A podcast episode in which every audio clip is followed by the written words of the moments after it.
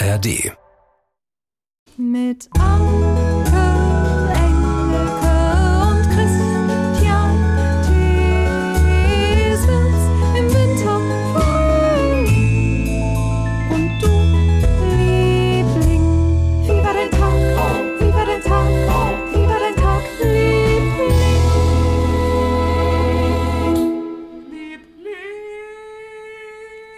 Ihr Lieblinge seid die Größten. Dankeschön für eure Geschichten.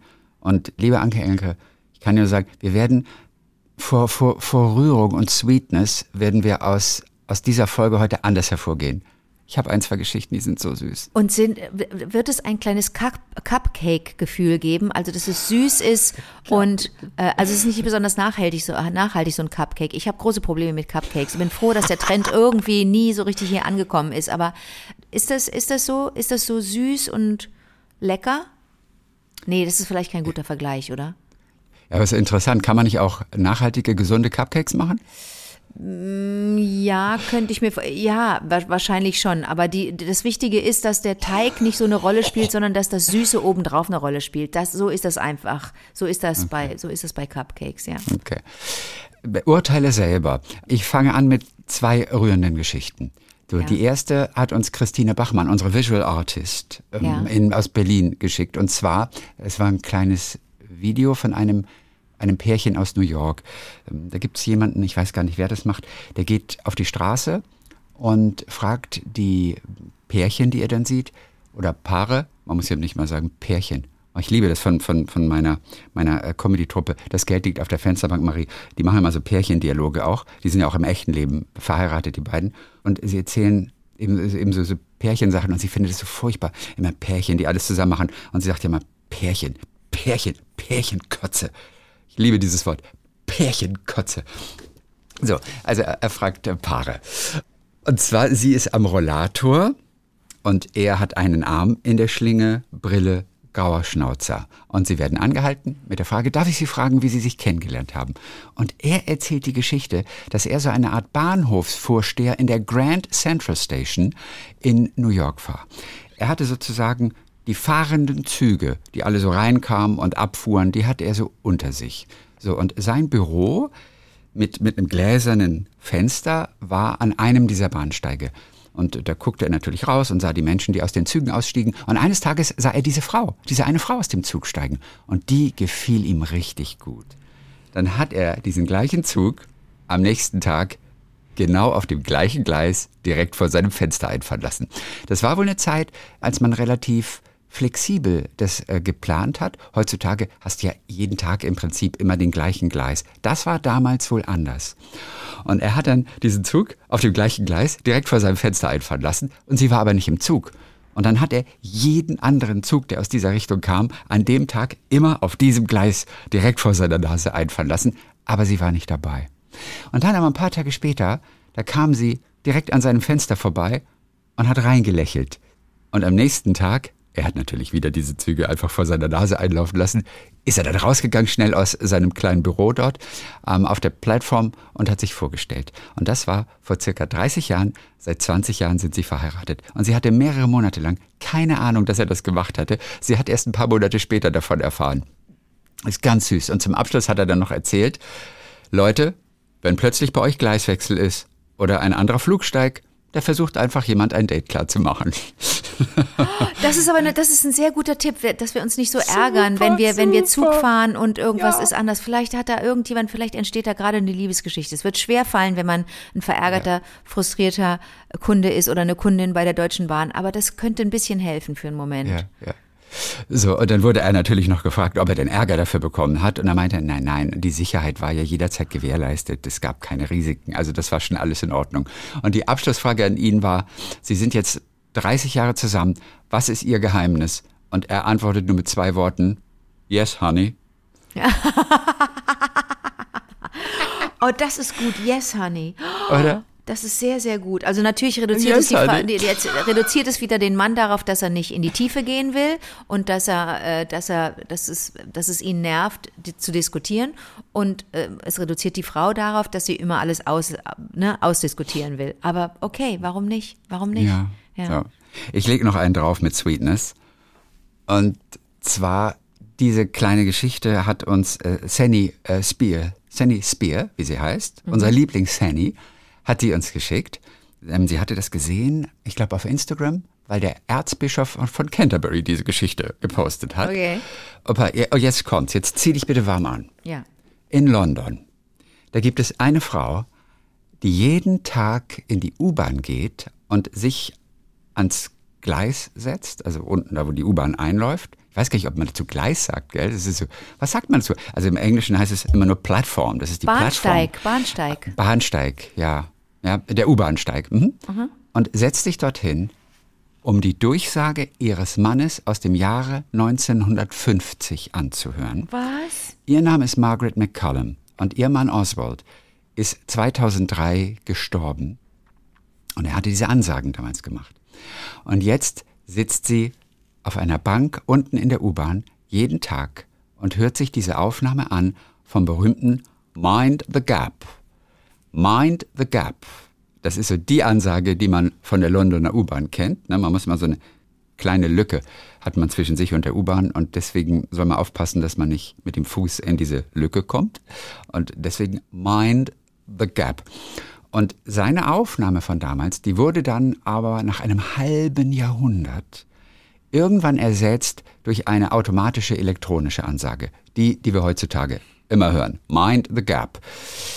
Und das war ganz furchtbar für sie und dass sie ihren Mann nicht mehr hören konnte. Und deswegen hat sie die, die London Transport Authority, die, die Verkehrsgesellschaft in London, um eine Kassette gebeten. Ja, sodass sie auch weiterhin zu Hause die Stimme ihres Mannes anhören kann. Ja, und die aber wussten jetzt, was für eine bewegende Geschichte dahinter steckt und haben beschlossen, seine Ansage, zumindest in dieser einen U-Bahn-Station, wo die Frau auch wohnt, ja, um die Ecke, auch dort weiterhin zu spielen. Und das ist die U-Bahn-Station Embankment. Oh, ist die in der kennen Nähe wir, vom Charing wir. Cross, Trafalgar Square. natürlich. Direkt an der Themse. Ja. Die, die, sowohl die gelbe, die Circle Line als auch die District Line laufen da durch. Und sogar die Northern Line. Ja. Und du hörst auch heute noch diese Ansage bei dem Embankment Halt der Northern Line Okay. wo Northern Line hält am Embankment an der Station. Da gibt es diese Aussage, die kann man auch, äh, diese Ansage, die kann man auch weiterhin dort hören. Und wie der Erzbischof, der Archbishop von Canterbury bei Instagram zum Schluss da geschrieben hat, das ist der Beweis, dass ewige Liebe wirklich existiert. Ist es toll. Und weißt du, was ich da auch rauslese? Ewige Liebe existiert ewig, erstens. Und zweitens, jetzt stellt euch mal nicht so an, wenn ihr Menschen eine Freude machen könnt. Menschen, die in Behörden arbeiten, die irgendwelche wirklich ähm, Modernisierungen vornehmen. Viele Modernisierungen sind super und die bringen uns weiter und die helfen uns und so weiter, aber manche eben nicht. Und wenn man Rücksicht nimmt auf so kleine Geschichten, finde ich das, finde ich das wirklich sensationell schön. Und das Erste, was ich machen werde, wenn ich das nächste Mal in London bin, ich werde sofort dahin fahren und werde mir diese Ansage anhören von ihm. Ich finde, das ist eine so, eine so tolle Geschichte. Ja, das ist Leute, wie schön. schön, Sandy, dass du die entdeckt hast und mit uns geteilt hast. Ich, ich weiß gar nicht, wie ich ohne diese Geschichte leben könnte. Vielen Also, Dank. Toll, wirklich, wirklich, wirklich danke dafür.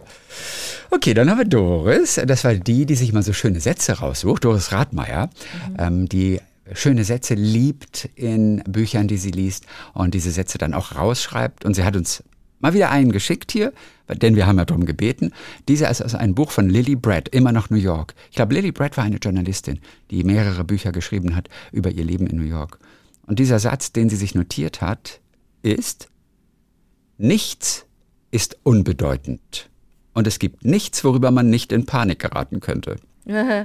Kann man auch viel darüber nachdenken. Ja, nichts ist unbedeutend. Und zwar gar nichts. Alles, was passiert, hat eine Bedeutung. Nichts ist unbedeutend. Und es gibt aber auch nichts, worüber man nicht in Panik geraten könnte. Lustig.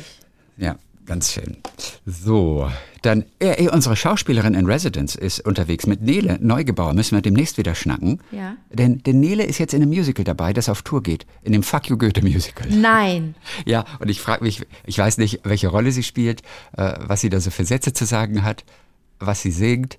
Äh, vielleicht können wir nächste Woche Nele dann einfach mal anrufen. Bitte kurz. unbedingt, weil mich ja interessiert, wie man das. Ähm, ich habe ich hab keinen dieser Filme gesehen, äh, aber ich, ich weiß natürlich, worum es geht. Da wurde damals ja so viel drüber gesprochen.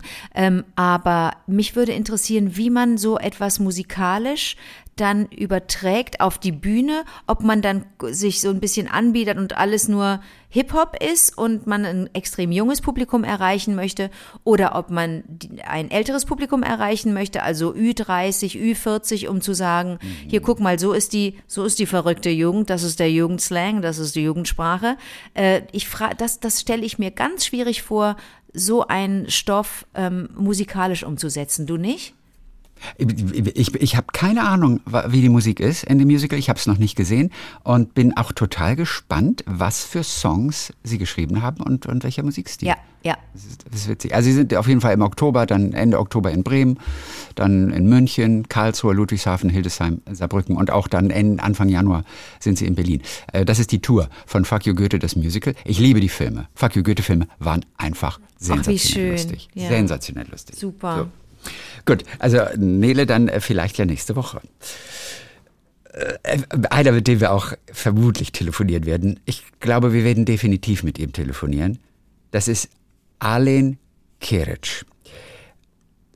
Also, er fand es sehr interessant, was wir letzte Woche besprochen haben mit Patrick. Und das Thema war ja warme Stimmen. So, Alen fühlte sich inspiriert, uns Folgendes zu schreiben. Uns allen. Er selber kommt und will auch eine tolle Geschichte. Ich komme aus Bosnien und Herzegowina, schaue aber seit der Nachkriegszeit in den 90ern meiner Kindheit das öffentliche deutsche Fernsehen über Satellitenfernsehen. Und so habe ich, wie so manche Kinder in Bosnien, in der Nachkriegszeit Deutsch gelernt, zu verstehen und auch zu sprechen. Das ist schon mal eine tolle Sache. Aber jetzt zu meiner Stimme. Wenn ich auf Bosnisch, meiner Muttersprache, oder auf Deutsch, meiner mittlerweile zweiten Muttersprache spreche, dann höre ich mich an wie eine Frau. Wenn ich aber Englisch, meine erfolgreichste, spreche, höre ich mich an wie ein Mann. Ach komm. Ja, noch weiblich, aber wie ein Mann. Nein. Ich bin ein queerer, ein schwuler Cis-Mann und habe mittlerweile auch einen Masterstudiengang in Gender Studies und mich fasziniert noch immer, wie viele Vorurteile eine Stimmfarbe automatisch in einem Kopf aus auslösen kann. Äh, ruft mich doch gerne mal an und macht euch ein Stimmbild. Wir sind jetzt heute sehr, sehr früh dran und können niemandem zumuten, mit uns zu telefonieren. Deswegen werden wir das auf nächste Woche verschieben. Das ist aber spannend. Genau, und Allen schreibt außerdem noch, es ist für mich auch immer lustig, wenn Angestellte bei meiner Bank denken, dass meine Frau, ich bin schwul, sich an mein Geld ranmachen will und mir manchmal die Bankangestellten per Telefon Zugänge sperren. Das verstehe Er ich sagt- nicht. Warte mal. Ja, Die- und das werden wir ihn dann fragen, wa- was, wie das genau ist. Er ist sagt, das verheiratet, er ist schwul, aber verheiratet mit einer Frau? Eine Frau in Anführungszeichen. Also die denken halt.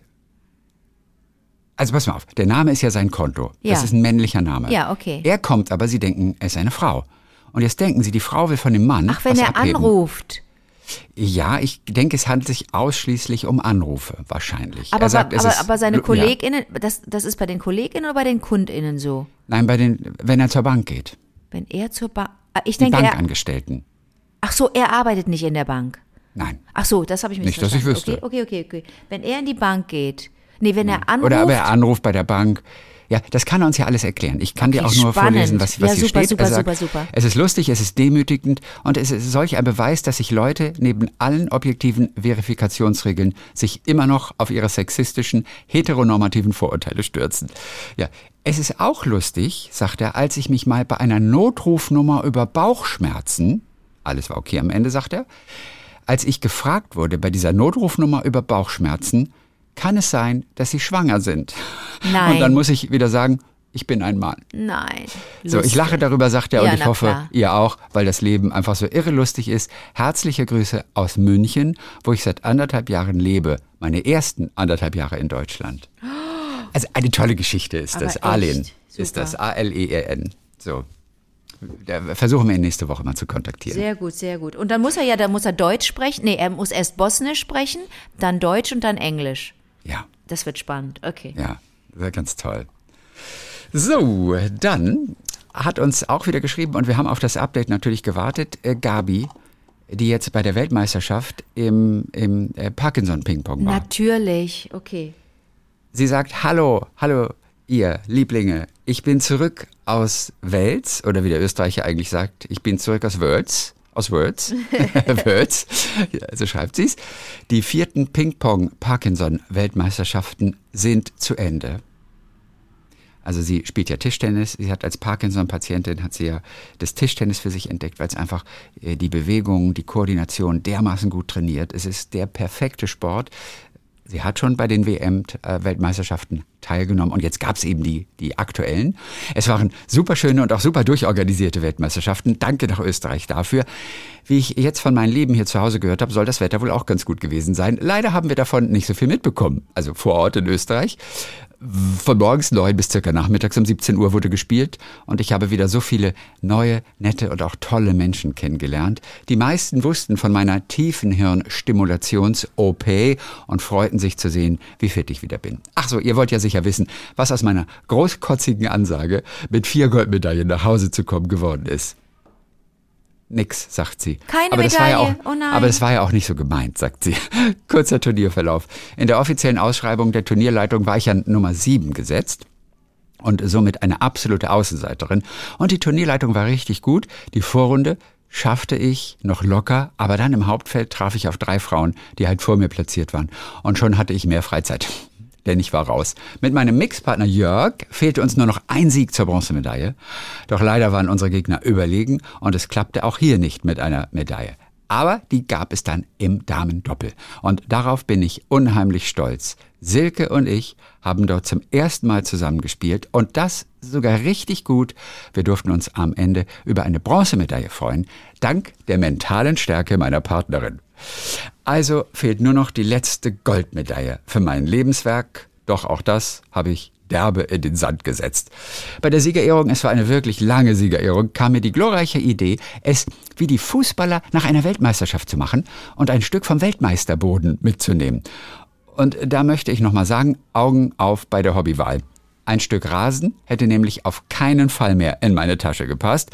Zudem fängt er auch irgendwann an zu stinken. Nein, gemeinsam mit meiner neuen lieben Freundin, deren Namen ich nicht nenne, weil sie verbeamtet ist, schnitten wir kleine Stücke aus dem roten Linoleumfußboden. Nee.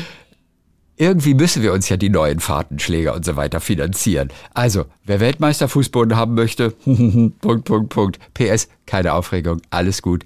Die Messehalle in Wels wird in den nächsten Wochen abgerissen und damit auch der rote Linoleumboden entsorgt. Viele Grüße an die neuen Ping-Pong spielenden Lieblinge. Ich hab euch so lieb und ich freue mich auf Nordhorn 2024. Bleibt fit und geht Tischtennis spielen. Liebe Grüße von Gavi.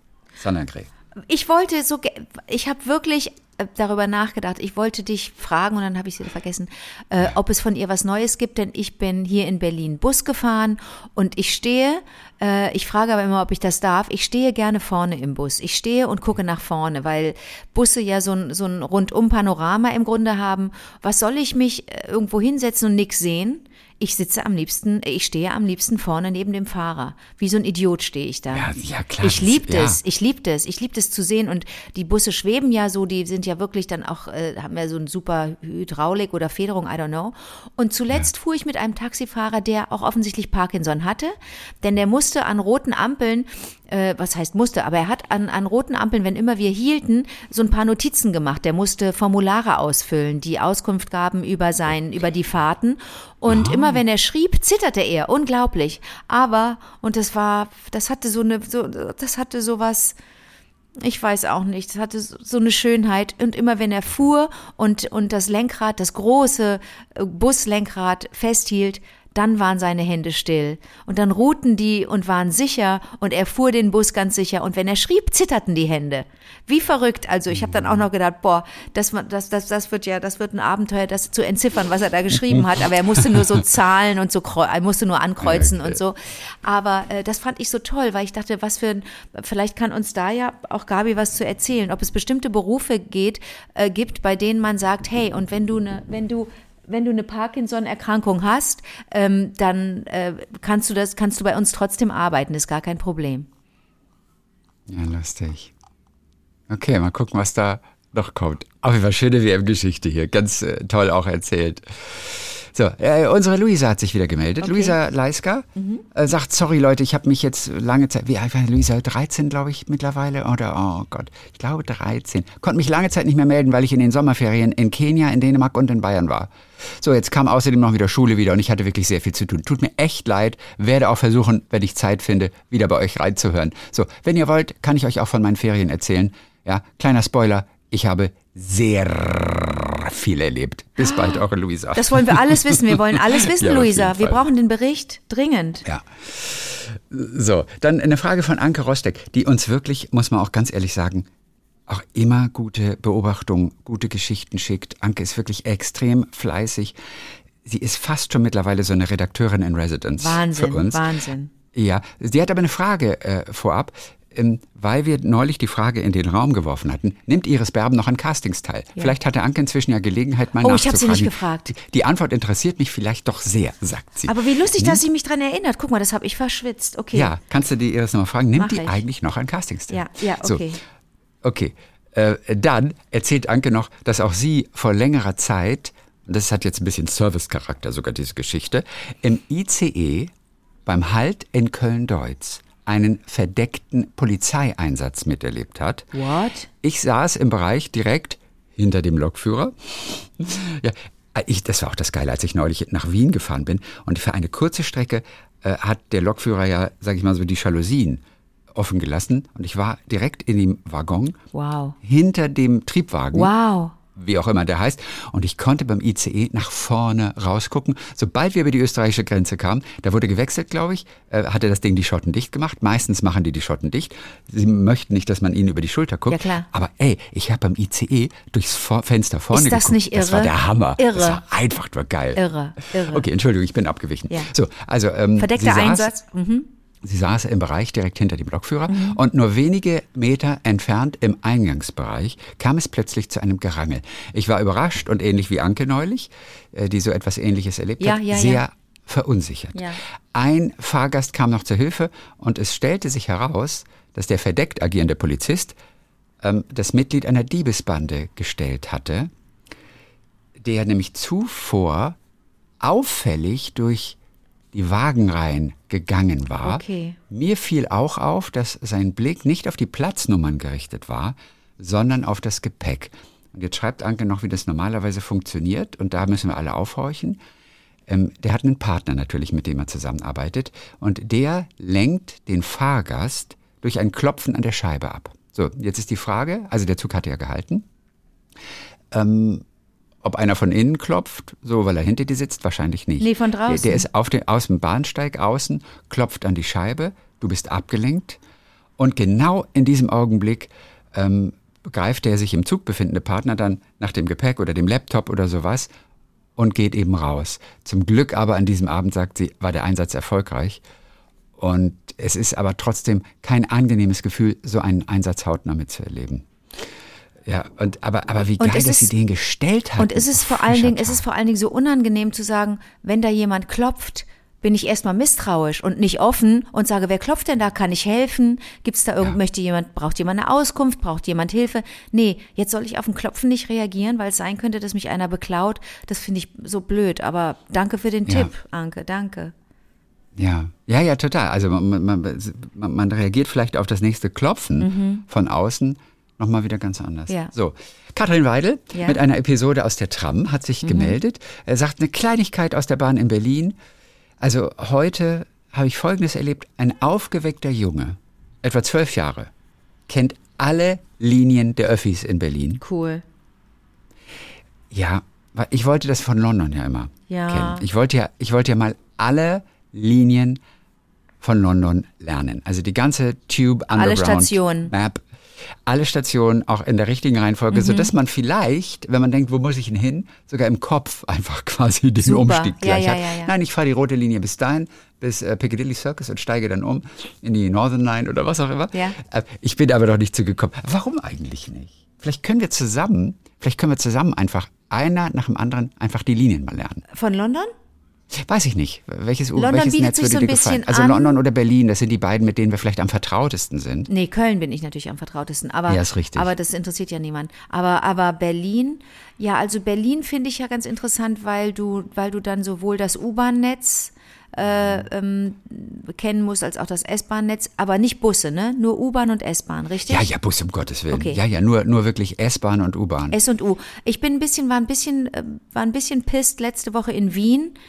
Ich finde den nicht gut gemacht, den Plan. In Köln haben wir ja jetzt seit ein paar Jahren einen neuen Plan. Der sieht besser aus. Da, wie cool, ihr habt einen neuen Plan in Köln. Es gab mal einen neuen Plan. Wie geil ist das denn? naja, das war, das war ein junger Studierender. Der hat den rund gemacht. Der war eckig und äh, alle, alle Linien verliefen so eckig und das war kein schönes Erscheinungsbild für den Plan. Und wie jetzt letztendlich eine Bahn fährt, ob die im Kreis fährt oder ob die gerade fährt, das ist oder so eckig fährt, das ist ja, das muss ja nicht der Realität entsprechen. Aber auf dem Plan sieht es einfach schöner aus, wenn das die Rundungen hat, gerade in Köln, wo ja das ganz schlau gemacht wurde. Der Rhein wurde ja so gebaut, dass, dass, dass, der, dass er direkt am Dom liegt.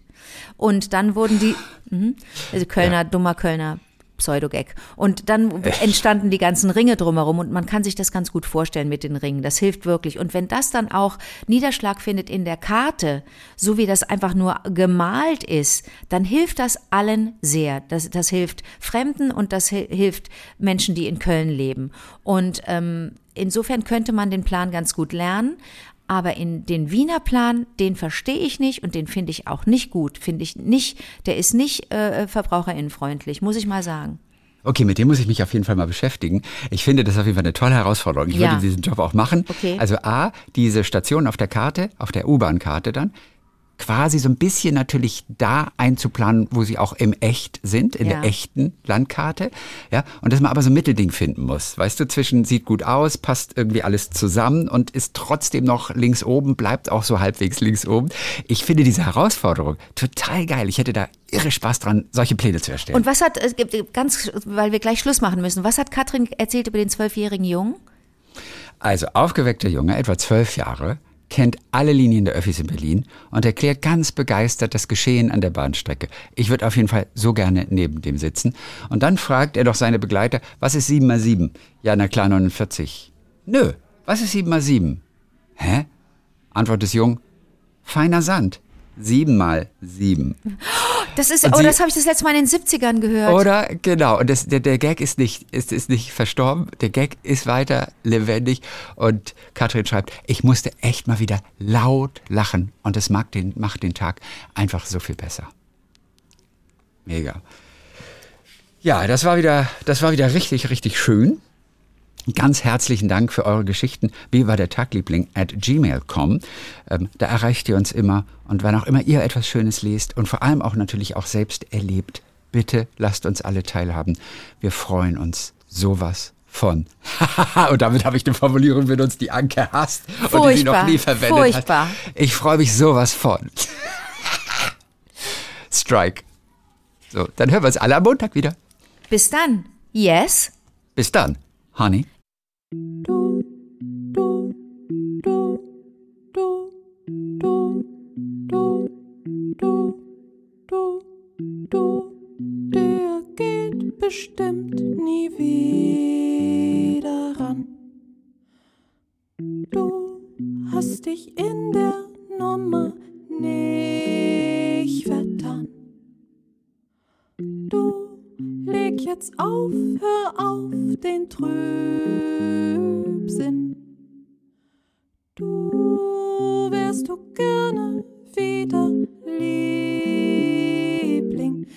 Darfst du Stufen nicht steigen, du musst sie lesen.